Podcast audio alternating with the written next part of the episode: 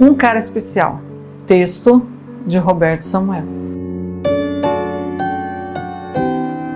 Caso você utilize apenas o presente para entender a realidade à sua volta, para tomar uma atitude ou fazer algum julgamento sobre o que ela te mostra, tenha certeza. As chances de você errar são imensas. Nossa realidade, o nosso presente foi construído pelos atos e omissões lá no passado. Eles, o passado e o presente, são indissociáveis. Da mesma forma que os nossos atos hoje constroem a nossa realidade, lá no distante amanhã, o nosso presente é puro reflexo do que já fizemos ou deixamos por fazer. Uma foto antiga pode desenterrar lembranças há muito esquecidas. Dia desses, vi uma dessas.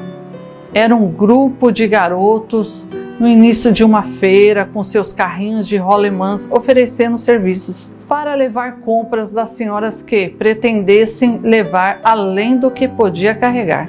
O carreto de feira já foi um trabalho muito procurado lá pelas décadas de 70 e 80. Toda feira tinha aquele serviço feito por crianças e adolescentes.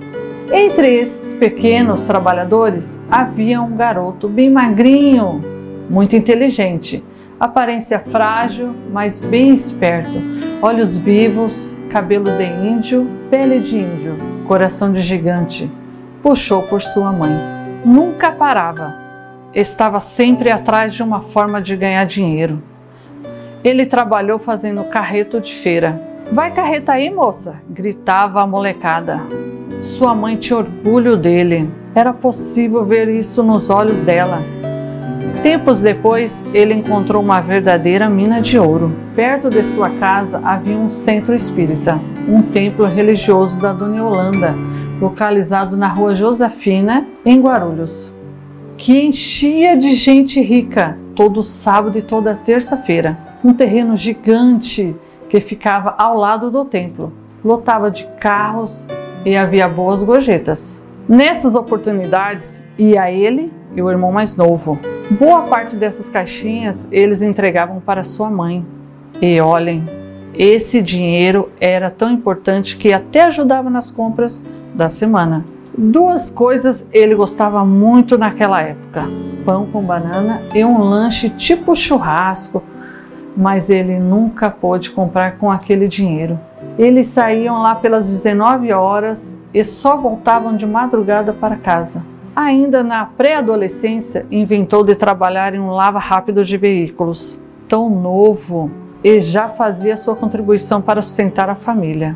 Ele era mais esperto, mais inteligente, mais ladino do que seus companheiros. Quem o conheceu tinha certeza de que ele iria longe. Se eu cheguei a algum lugar nessa vida, foi puro milagre de Deus e pelas diversas ajudas e bons exemplos daquele garotinho, parecido com o menino Mogli, que tinha muito cabelo, muita magreza e diversos sonhos. No entanto, algo aconteceu entre sua adolescência e sua maturidade. Ele parou de mudar, de madurar, não sonhou novos sonhos e não deixou algumas utopias lá na infância passou a vida admirando outras vidas, esqueceu de viver a sua própria história. Ainda hoje, eu vejo nele aquele garotinho que sempre foi mais esperto do que eu, mais trabalhador do que eu, que sonhava em ser um mestre em Kung Fu, um novo Bruce Lee, um incrível jogador de futsal ou um cara mais rico do bairro. Mas esses sonhos mais legais acho que ele esqueceu de guardar no fundo do coração. Essa história é um recorte dos anos 70 e começo dos anos 80, em Guarulhos. Quem não viveu ou não se lembra mais não conseguiria entender esses duros anos. Aqueles anos não foram tão dourados como muitos dizem por aí. Tempos de ônibus rodando com portas abertas, tempos que haviam torneiras públicas, meia dúzia de prédios na cidade inteira e garotos que faziam carretos na feira e gritavam: Vai carreta aí, moça!